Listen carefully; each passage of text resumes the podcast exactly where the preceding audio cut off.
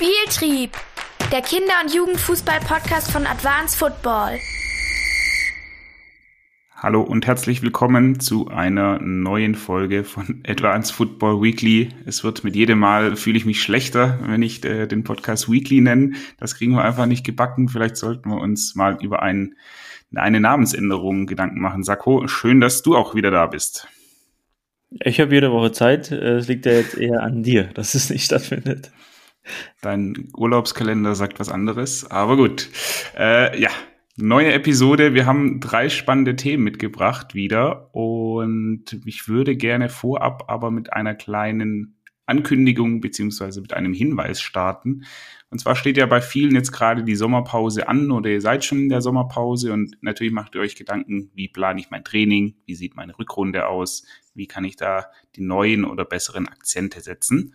Und da haben wir was für euch, und zwar unseren Shop, shop.advance.football. Dort findet ihr sogenannte Übungskataloge neben anderen Produkten, könnt ihr mal reinschauen. Und diese Übungskataloge, die bekommt ihr im A6 beziehungsweise im A5-Format, sehr, sehr hochwertig in einer geilen Verpackung. Und wir haben das jetzt erstmal die Druckprodukte zumindest in zwei Bereiche gegliedert. Das erste ist nämlich die Foninho, der Foninho-Übungskatalog. Ja, da findet ihr alle Foninho-Übungen, die wir bei uns auf der Plattform haben, ähm, eben in einem sehr hochwertigen zum mit auf den Platz nehmen äh, ähm, Format. Und das zweite ist der Trainingskatalog. Da findet ihr alle Übungen, die es bei uns auf der Plattform gibt, eben in demselbigen Format. Schaut euch das gerne mal an. Ich pack die, die äh, Links in, den, in die Show Notes und wenn ihr es euch merken könnt, dann könnt ihr parallel auch zum Podcast hören, jetzt schon reinscrollen unter shop.advance.football. Dazu werden wir aber in den nächsten Folgen noch ein bisschen mehr erzählen. Da dürft ihr auf jeden Fall gespannt sein. Und ich hätte gesagt, Sako, jetzt haben wir lang genug Pause gemacht. Lass uns gleich mal in dein erstes Thema reingehen. Ja, was ich dabei habe, ähm, also sind zwei Themenbereiche. Das eine, da dreht sich mehr um den Breitensport und bei dem anderen Thema ähm, vielleicht um den leistungsorientierteren Breitensport ähm, oder den Leistungssport selbst. Ähm, das eine ist ein strukturelles Thema, das hatten wir hier auch schon häufiger, das ist die Finanzierung äh, von, von Jugendabteilungen. Mir ist es nur in den letzten Gesprächen, ähm, die ich geführt hatte mit verschiedenen Jugendleitern, jetzt, also vor allem letzte und vorletzte Woche, ähm, nochmal extrem aufgefallen, wie schwer sich Vereine tun, um sich weiterzuentwickeln. Also und mit Weiterentwicklung meine ich die notwendige Weiterentwicklung, um überhaupt ähm, überlebensfähig zu sein auf Dauer hinweg. Und jedes Mal ist, ist irgendwie die, die Quintessenz aus den Gesprächen dieselbe, dass dann heißt, oh, das sind ja eigentlich gute Ideen, oh, das muss ich mal, äh, schreibe ich mir auf, das schlage ich dem Vorstand vor. Ähm, und das sind so, so Mini-Lösungen, ähm, die, die das eigentlich schon deutlich besser machen würden. Wir waren jetzt in, in Südtirol mit dem ganzen Team, ähm, dort vor, vor Ort in dem Verein, haben mit den Kids trainiert, haben mit den Trainern Fortbildungen gemacht und eben auch mit Verantwortlichen geredet, was auch dieses Thema anging. Und egal wo du bist, egal ob ähm, im italienischen Südtirol äh, oder im, im Bremer Umland äh, oder irgendwo im Ruhrgebiet, scheitert es ja daran, dass die, dass nicht genug Kohle zur Verfügung steht, um die Nachwuchsabteilung irgendwie zu finanzieren und man wird ausgewichen auf Sponsoren. Klassischerweise frage ich die Leute dann immer, die Mitgliedsbeiträge reichen die aus, also die aus der Jugend, reichen die aus, um die Kosten der Jugendabteilung zu decken? Die Antwort darauf ist immer nein, reicht nicht. Wir brauchen die Spenden, wir brauchen die Sponsoren. Ähm, Problem ist ja aber, dass ich diese grundsätzliche Leistung, die ich meinen Mitgliedern gegenüber erbringen möchte als Verein, deswegen, also sind ja Mitglied und bekommen dann irgendeine Leistung und deswegen werden sie ja Mitglied, ähm, dass ich die nicht finanzieren kann mit den Mitgliedsbeiträgen selbst. Und dann muss ich die Sponsoren anbetteln gehen, damit es irgendwie reicht. Ähm, und heute möchte ich besonders irgendwie eine Lösung äh, präsentieren, die jetzt in den letzten Gesprächen einfach immer auf fruchtbaren Boden gefallen ist und das ist dieses Thema Commitment bei der Vereinsanmeldung. Ähm, wir hatten schon in einigen Beiträgen auch darüber gesprochen, es wird einfach trotzdem nicht umgesetzt. Ich weiß nicht, ob es aus Trägheit ist oder aus, wer ist dafür verantwortlich. Ähm, die Prozesse sind dann auch lang, es muss durch den Vorstand durch, es muss vielleicht auf der Mitgliederversammlung beschlossen werden. Ähm, das ist immer ganz unterschiedlich. Aber das, ähm, also das kann ich bis heute nicht so richtig nachvollziehen, warum das nur so wenige Vereine machen. Der Klassiker ist ja immer, es helfen nur die gleichen Eltern mit und viele machen gar nichts mehr. Heißt, wir haben aus dem Vereinsleben, jeder macht etwas, hin zu einem Dienstleistungsdenken. Ey, ich habe hier meinen Mitgliedsbeitrag bezahlt in Höhe von 15, 20 Euro im Monat. Jetzt will ich auch, dass mein Kind drei, vier Mal die Woche betreut wird. Und selber machen will ich dafür aber nichts. Dass es nicht funktioniert, ist allen klar. Dass es jedes Jahr schwieriger wird, neue Ehrenamtliche zu finden, ist die, die Entwicklung, die es seit 15, 20 Jahren gibt. Ähm, und wofür wir da plädieren an der Stelle ist ja zu sagen, warum erfasst ihr nicht bei der Anmeldung, was die Eltern machen sollen, welchen Solidaritätsbeitrag sie leisten im Verein. Und da mache ich unter das, die Namensfelder, wo ich meinen Namen, den meines Kindes und meine Kontodaten eintrage für die Lastschrift, mache ich drunter noch äh, ein paar Kästchen hin und sage, in welchem dieser, also Pflichtangabe, in welchem dieser Bereiche werde ich denn ähm, ehrenamtlich unterstützen. Dann sind da fünf zur Auswahl, die halt für den Verein wichtig sind. Und das sind irgendwie, ich fahre äh, die, die Kinder zu Auswärtsspielen. Ich bin als Trainerbetreuer äh, auf dem Platz dabei. Ich helfe beim Turnier, beim, beim großen Sommerturnier beim Verkauf. Also die Aufgaben, die eben da anfallen, für die man sich jedes Mal schwer tut, Leute zu finden, dass man da genau das mit Eintritt in den Verein ganz klar abholt. Was dann nämlich entsteht, sind für jede Jugend 14 solcher Antworten für die Elternteile, so dass ich nicht mehr in die WhatsApp-Gruppe schreibe, wer könnte sich vorstellen, in vier Wochen ähm, da und da was zu machen und dann wundert man sich, dass sich keiner meldet. Ja, keiner kann sich's vorstellen, ist auch klar. Keiner hat Bock drauf. Viel effizienter und eine ganz andere Ansprache ist es, zu sagen, hey, Jutta, Klaus und Hans-Peter, ähm, ihr habt gesagt, ihr helft beim Kuchenverkauf, der steht in vier Wochen an, ich brauche die Dienste von bis. So, und dann ist die Ausrede nicht, ich kann nicht, ich will nicht, äh, sondern du hast bei Eintritt in den Verein ähm, deinen Solidaritätsbeitrag, der war, dass du hilfst. Und du hast gesagt, du hilfst beim Kuchenverkauf. Und deswegen musst du jetzt helfen oder du sorgst für Ersatz. Ähm, es geht nicht, dass du einfach nichts machst weil sonst, also so funktioniert unsere äh, Mitgliederstruktur nicht. Das ist, dann hast du diese sechs Kästchen. Oder du hast ein Feld drunter, da steht, ich zahle 400 Euro mehr. Oder 200 oder 1000. Das, was äh, im Verhältnis quasi zu dem nicht geleisteten Arbeitseinsatz steht. Und dann wähle ich entweder aus, ich helfe mit, dann ist klar benannt, wie oft. Oder ich zahle einfach einen höheren Mitgliedsbeitrag, weil der Verein sich dafür kümmern muss, dass jemand das macht, meinen Job macht. Ähm, und dieser jemand wird in der Regel dafür bezahlt. Ja, und dann gehe ich in die A-Jugend, äh, drücke einem A-Jugendspieler 50 Euro in die Hand und sage, hey, kannst du bitte bei dem Dienst ähm, da mithelfen? Da, da haben wir noch eine Lücke, du bekommst auch Geld dafür. Und dann wird dieses Geld anteilig dafür eingesetzt, dass man sich darum kümmert. Und so über dieses Abholen des Commitments und der Bereitschaft der Eltern, etwas zu tun und aber auch dieser Transparenz, du musst etwas tun, wenn du bei uns Mitglied werden möchtest, sonst funktioniert unser Laden nicht. Entweder du tust was oder du zahlst mehr, aber nichts zu tun und wenig zu bezahlen, das sorgt dafür, dass wir jedes Jahr am Existenzminimum leben und keine Kohle für irgendwas haben und froh sind, wenn nächstes Jahr so läuft wie dieses Jahr. Wir sprechen ja nicht mal über, es soll besser werden, sondern wir sind echt schon happy, wenn es nicht schlimmer wird. Dazu habe ich eine Sache. Ich könnte mir vorstellen, dass es bei vielen Vereinen einfach an den, an den Absprachen scheitert, beziehungsweise an den Prozessen der Mitgliederanmeldung. Also in der Regel läuft es ja so, bei sehr, sehr gut strukturierten Vereinen läuft die Anmeldung zentral und nicht über den Trainer selbst, sondern ich hätte Lust, bei Mannschaft XY mitzutrainieren, kann ich da vorbeikommen, Probetraining machen. Vereinsführung sagt, die Jugendleitung sagt, ja, geh mal zu Trainer XY und dann geht er dahin, macht ein Training und muss irgendwann einen äh, Mitgliedsantrag ausfüllen und dieser geht dann wiederum zur Jugendleitung und nicht zum Trainer selbst.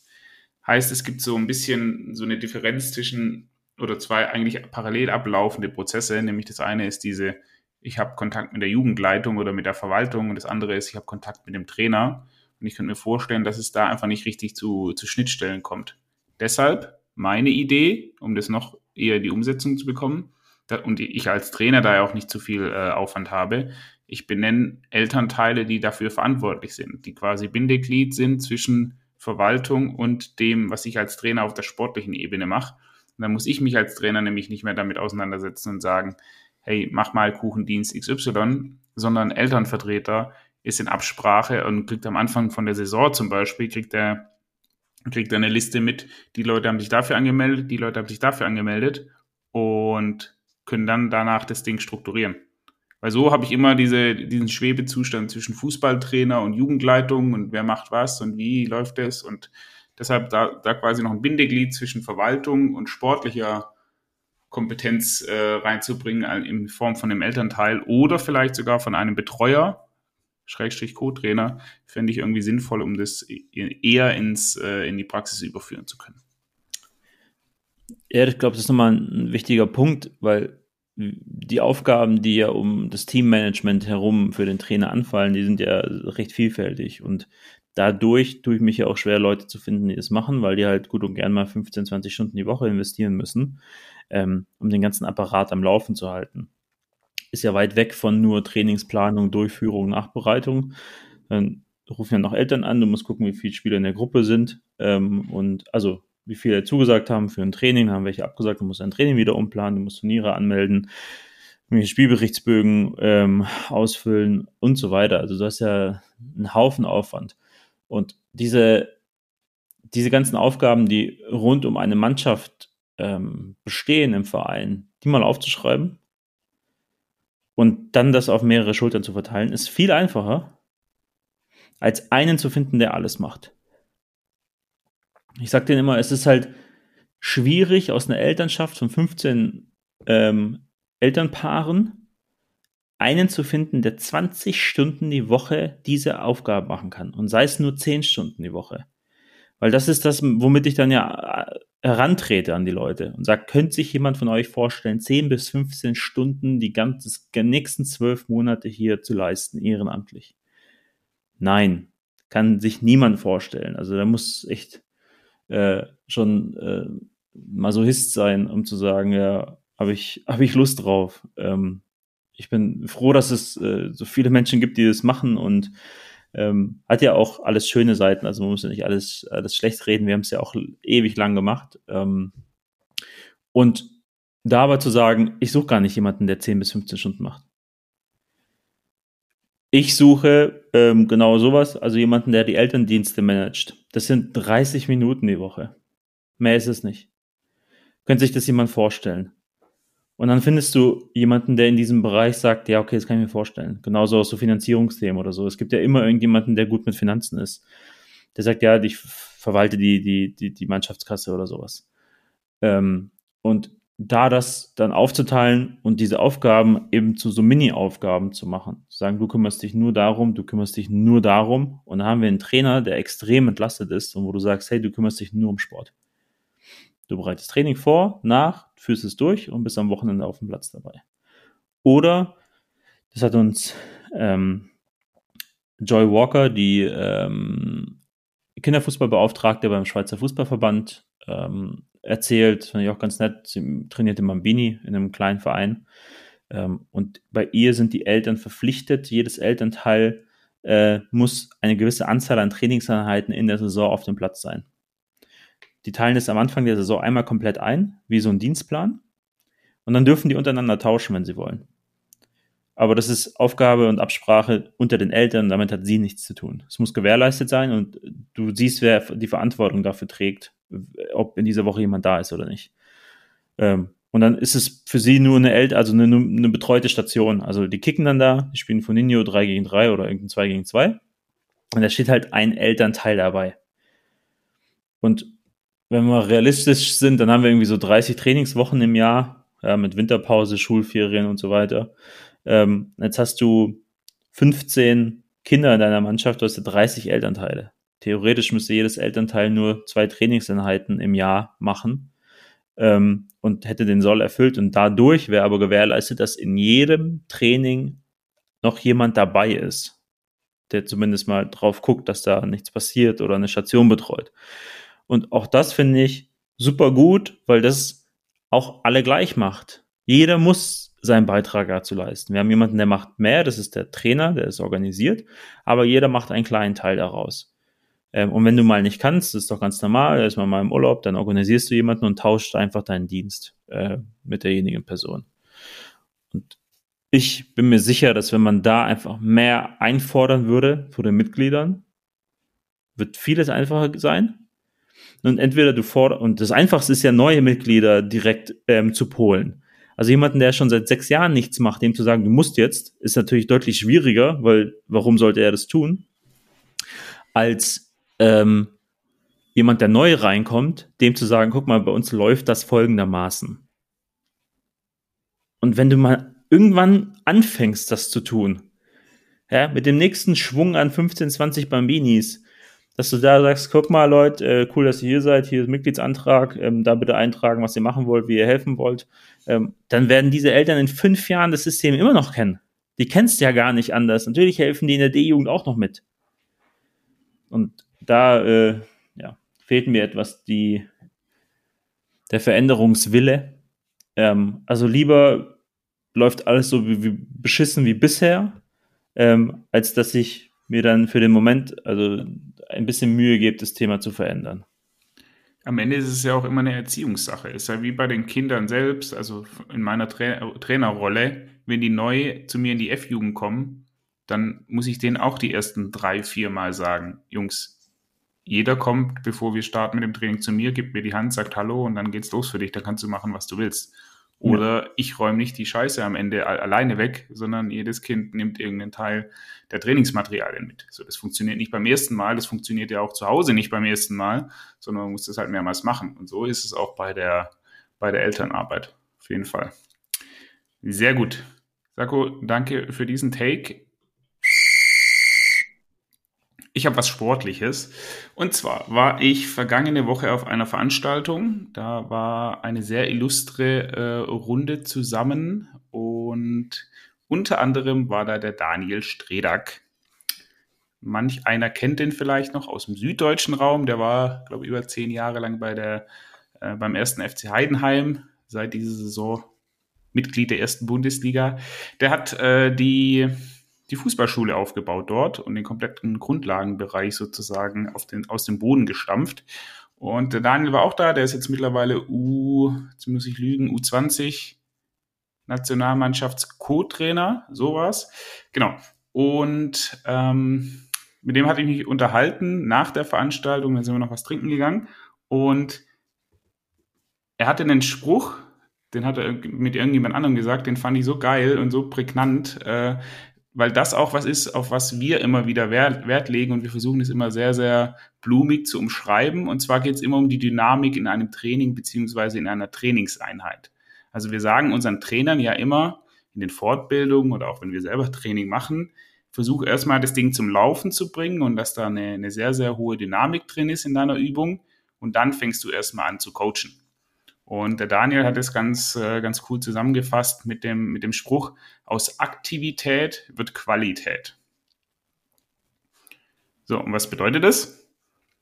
Erst wenn ich sehr aktiv werde, kann ich überhaupt in, in andere Bereiche beziehungsweise in andere Ebenen vorstoßen. Und das lässt sich jetzt ja aus, aus mehreren Blickwinkeln beobachten. Also der, der naheliegendste ist logischerweise, naja, nur wenn ich mich als, als Spieler viel bewege und viele Aktionen habe, also viele Erfahrungen sammle im Training, im 1 gegen 1, im Torschuss, erst dann kann ich eine, ein höheres Maß an, an Qualität erlangen.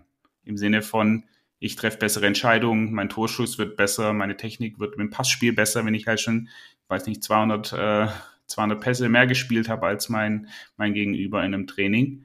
Und das ist so die, die eine Sichtweise äh, auf, auf diesen Spruch. Also aus Aktivität wird Qualität.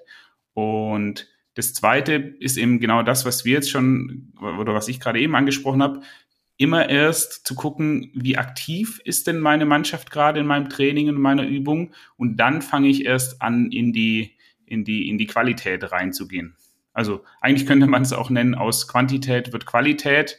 Das würde aber dazu wahrscheinlich führen, dass viele das äh, mit isoliertem Techniktraining und Einschleifen äh, gleichsetzen. Deshalb finde ich den Spruch aus Aktivität mit Qualität ein bisschen passender. Bedeutet, immer erst maximale Dynamik einfordern. Jeder soll sehr, sehr viele Aktionen haben. Es soll richtig Feuer drin sein in jeder Übung, in jeder Spielform, in jedem Eins gegen Eins, in jedem Fangspiel. Und wenn das gegeben ist, und es kann durchaus auch mal ein, zwei oder drei Trainings dauern, bis die Übung sozusagen gut läuft und die Kinder das auch verstanden haben, erst dann fange ich an, wirklich in die Qualität reinzugehen und zu sagen, was könntest du jetzt besser machen, um deine Aufgabe äh, besser zu lösen. Was sagst du zu dem Spruch? Sarko, du hast geguckt, als ob du den noch nicht kanntest. Ähm, so, ne, ich kannte ihn so auch noch nicht. Äh, ich überlege nur, ob, also mir ist eine, jetzt für mich persönlich eine Alternative eingefallen, die ich vielleicht besser finde, und das wäre Intensität ähm, vor Qualität. Also Aktivität und das, was du jetzt zuletzt beschrieben hast, ist ja eigentlich ähm, was wir Intensität nennen. Also schnell, hohe Dynamik, ähm, hohe Bereitschaft und irgendwie Wille in den Formen und, und Bock haben, Gas zu geben. Ähm, da finde ich das vielleicht nochmal einprägsamer, wenn man es Intensität nennt, ähm, statt reine Aktivität. Passt in meinen Augen nicht zu 100 Prozent, weil also ich kann ja auch eine Aktion haben, die ist maximal intensiv. Das reicht ja aber nicht, sondern ich brauche ja, also in der Aktivität steckt in meinen Augen sowohl die Intensität als auch der Umfang, also die höhere Wiederholungszahl drin. In Intensität bin ich einfach nur sozusagen der Ausschlag nach oben. Äh, mein 1 gegen 1 war sehr intensiv, kann aber auch sein, dass es nur einmal passiert ist. Wenn ich jetzt aber Aktivität nutze, dann kann das durchaus äh, mehrmals passieren, beziehungsweise als Synonym dafür stehen. Naja, aber wenn ich beschreibe, meine Trainingsform läuft intensiv oder ist intensiv, die Spieler spielen das intensiv, dann beschreibe ich doch nicht nur eine Minute von 15 Minuten, die ich die Spielform spielen lasse. Das kann, aber, das kann aber implizieren in einem 1 gegen 1, dass ich zwei Zehnerreihen habe ähm, und jeder hat ein intensives 1 gegen 1, dann habe ich auch 15 Minuten lang äh, meine Übung gespielt und jeder hat eine Aktion gehabt. Das impliziert aber dann, die Aktivität impliziert eben gleichzeitig, dass ich eine hohe Wiederholungszahl habe. Okay, also verstehe ich, wenn man so aus Richtung der Wortklauberei kommt, dann äh, kann das durchaus zu Missverständnissen führen. Für mich wäre es einfach nur einprägsamer, wenn ich es jetzt einer Mannschaft vermitteln müsste, würde ich sagen, hey, äh, wir sorgen erstmal für Intensität und dann sorgen wir für Qualität. Ähm, ja, und es liegt ja an mir, wie ich die Organisationsform gestalte. Also die Wiederholungszahl ist ja nicht abhängig von den Spielern. Also in, dieser, in deinem Beispiel mit einer Reihe aus zehn Kids, ähm, da bin ich ja dafür verantwortlich, dass nicht die Wiederholungszahl hinkommt. Ähm, und nicht die Mannschaft selbst. Weißt du? Deswegen wäre dieses Intensität, was es, wir uns auch als Marschrichtung mit der Mannschaft gemeinsam stecken können hey, wir gehen in eine Form und für uns ist alles klar, alle klar, das Ding funktioniert nur, wenn wir Vollgas geben und dann gucken wir darauf, was machen wir in den Aktionen eigentlich. Aber vielleicht äh, bin das nur ich. Ich, ich bleibe bei Daniels Ausführung als Aktivität. Macht Qualität. Ähm, zumindest für, also zumindest wenn ich es jetzt neuen also Trainern vermitteln möchte, weil ich glaube, dass das eher das Problem noch ist, äh, die, die fehlende Aktivität in den Trainingsformen, in den Übungsformen ähm, und weniger, also die Intensität ist schon auch ein Problem, aber vorgeschaltet ist mal erstmal die, das Problem, dass die nicht aktiv genug sind, die Kinder, sondern zu lange Standzeiten haben. Und aus der Aktivität, aus Aktivität wird Intensität, aus Intensität wird Qualität. Ist das, ist das, ist das äh, nicht, nicht ein guter Kompromiss? Dann schreibe ich mir mal direkt hier parallel auf. Aus. Ja. Genau, das war äh, mein Thema. fand, ich, äh, fand ich super spannend. Äh, nutzt den doch mal als, als Leitidee für euer Training ab sofort. Aus Aktivität wird Qualität oder den von mir ab sofort verwendeten Spruch aus Aktivität wird Intensität und aus Intensität wird Qualität. Trademark bei Joscha Balle. Was ist dein hab, zweites Thema, Sakko? Ich habe noch was dabei. Ich habe mich am äh, jetzt letzte Woche äh, am Freitag saß ich zusammen mit ähm, Hannes. Hannes ist ein Trainerkollege von uns, der im ähm, NLZ-Bereich aktiv ist. In meinen Augen einer der besten Jugendtrainer, die ich kenne. Ähm, auch einer der umtriebigsten und neugierigsten. Ähm, und er hat noch mal was ran äh, mir erzählt, das fand ich, fand ich interessant, weil es ähm, einprägsamer, klarer, deutlicher war von dem, was wir manchmal schon besprochen haben. Ähm, und für ihn ging es darum, dass wir als Trainer ja irgendwie ein, ein Werkzeug haben, das sich Provokationsregel nennt. Und damit wollen wir bestimmtes Verhalten provozieren ähm, oder bestimmte Situationen provozieren. Also auch durch eine Provokationsregel kann ich eine Situation ja häufiger oder weniger häufiger vorkommen lassen. Das ist ja irgendwie Sinn der Sache wir provozieren ja bestimmtes Verhalten grundsätzlich schon dadurch, dass wir eine, also mit den Hütchen ein Feld abstecken und, und Ziele ausgeben und Anzahl an Spielern reingeben und so weiter. Dadurch wollen wir ja schon etwas erreichen und könnten ja sonst immer aus einfach nur ein 11 gegen 11 spielen lassen. Da findet, da kommt ja alles drin vor und deswegen können wir auch alles coachen. Ähm, jetzt aber zu wissen, okay, wir, werden, wir lernen über eine ähm, hohe Wiederholungszahl, bringt uns ja dazu, dass wir sagen, okay, wir, wir brechen uns Teile des Spiels raus ähm, damit wir sie, also damit die Spieler in diesem Rahmen besser lernen können. Ähm, und über die Gestaltung der Form selbst als Provokationsregel oder als Provokation für, für Lernverhalten haben wir dann sowas wie, wir machen das Abspiel, aber Tore zählen nur, wenn die ganze Mannschaft in der Hälfte vom Gegner ist.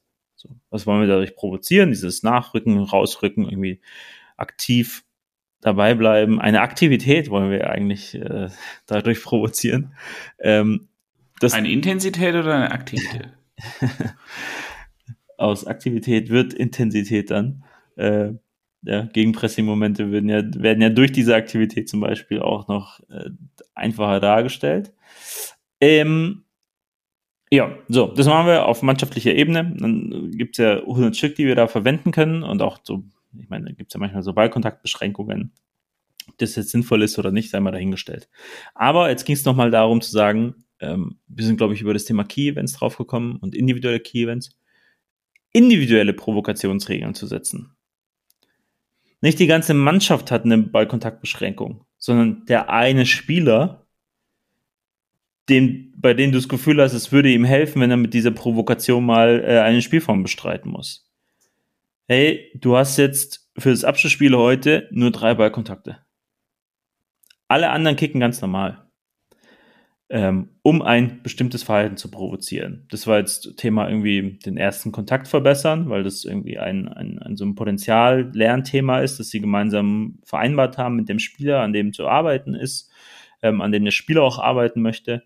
Und dann gibt's sowas, was es eben unterstützen soll. Und wie schaffe ich es mehr Fokus auf den ersten Kontakt zu richten, ja, wenn ich beschränke, wie viel er danach noch machen darf und dass er halt nicht durch die Gegend dribbeln darf. Sondern der erste muss schon so sein, dass irgendwie seine Folgeaktion ja sinnvoll ist für ihn.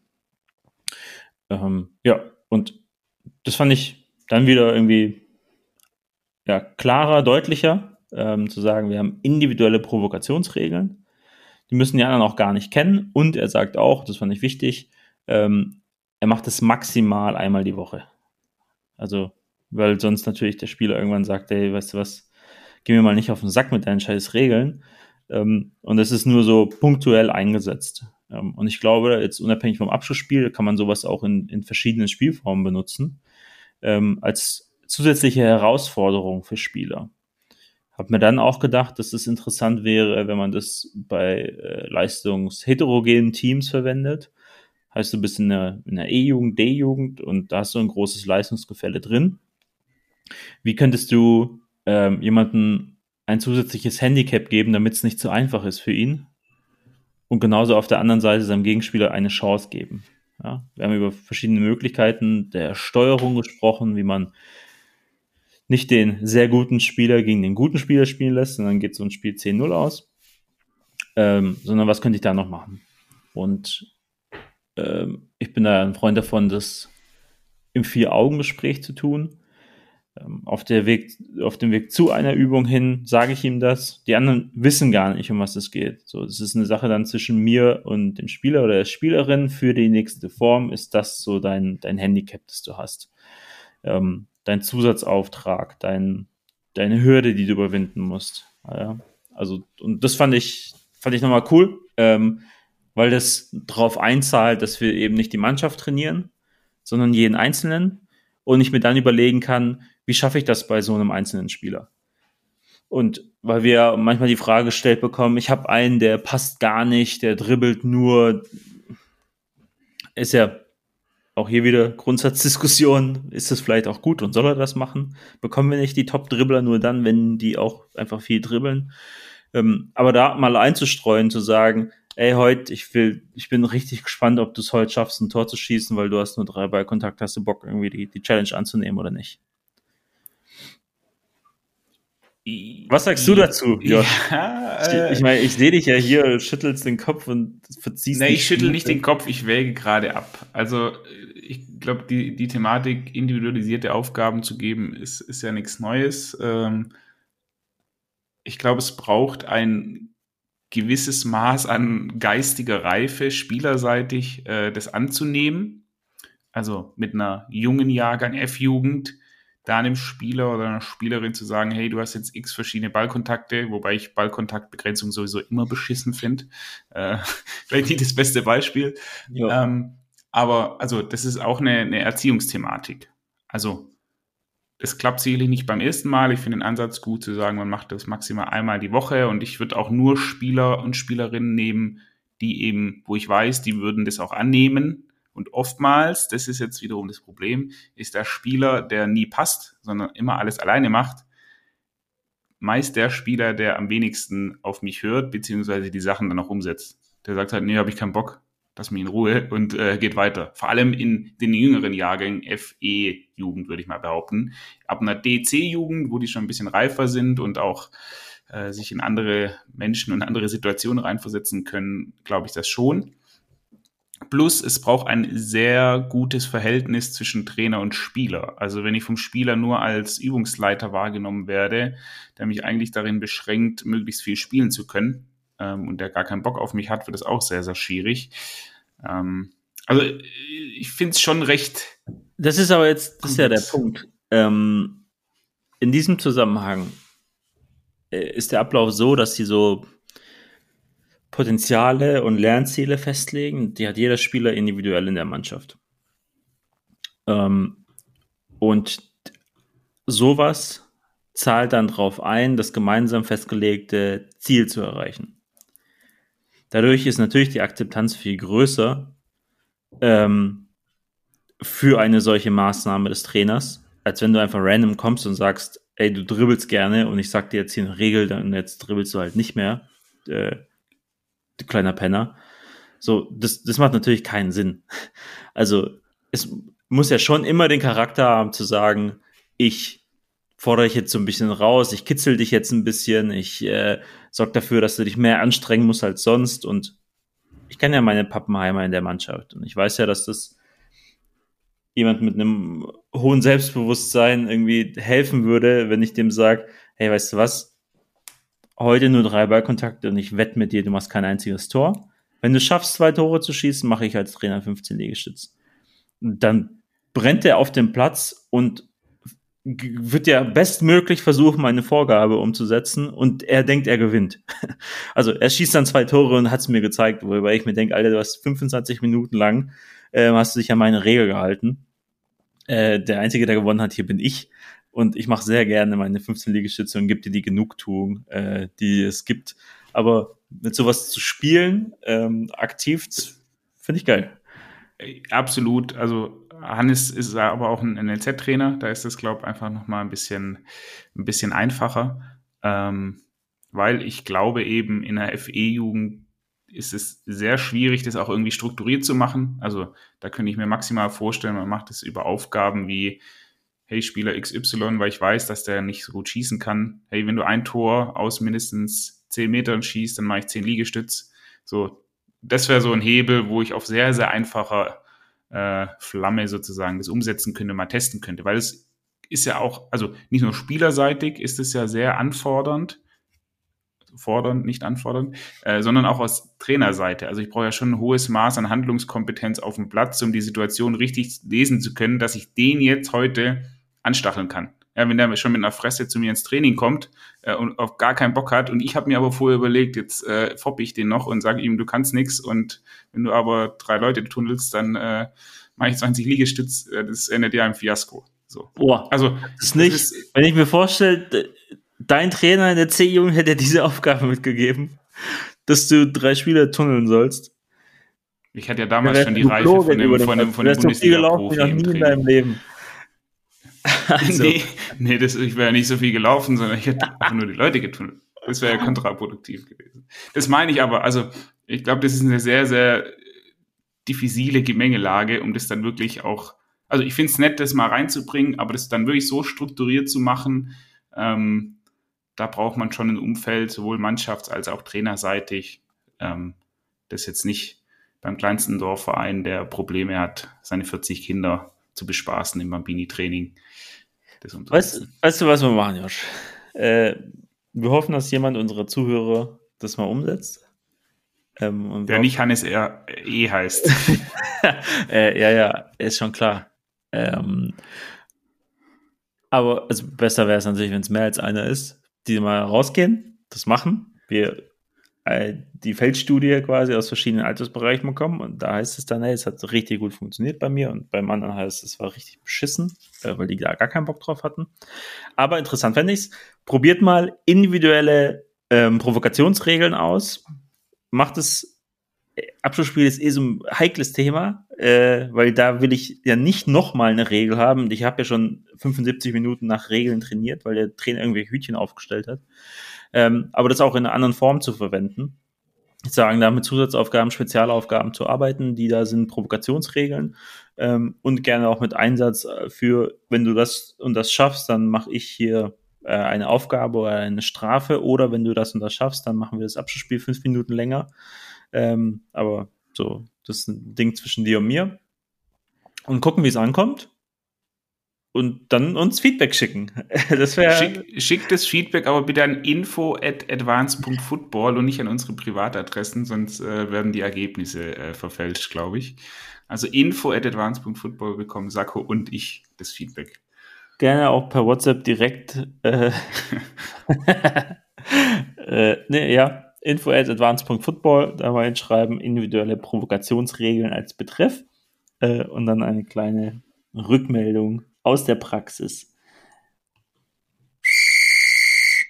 So, und mit dieser Aufforderung hätte ich gesagt, äh, machen wir einen Strich drunter. Nochmal der Hinweis, shop.advance.football, wer jetzt Übungen mit hoher Aktivität, Intensität und daraus resultiert dann Qualität haben möchte, unser Foninho Übungskatalog und unser Trainingskatalog mit allen Übungen der Plattform. Schaut mal rein. Ansonsten gerne wieder Feedback, info at advanced.football. Wenn ihr Themen habt, über die wir sprechen sollen, auch gerne an Sakko und mich weiterleiten. Das könnt ihr auch privat machen. Ähm, müsst ihr dann nicht an info at machen. Ich freue mich aufs nächste Mal. Nächste Woche bin ich, wenn dann ja alleine äh, hier beim Podcast. Sakko ist nicht da. Ähm, mir hat Spaß gemacht. Bis zum nächsten Mal. Sakko, möchtest du noch was loswerden? Nö, äh, ich hätte gerne jetzt ein Weekly draus gemacht, aber ich bin leider im Urlaub.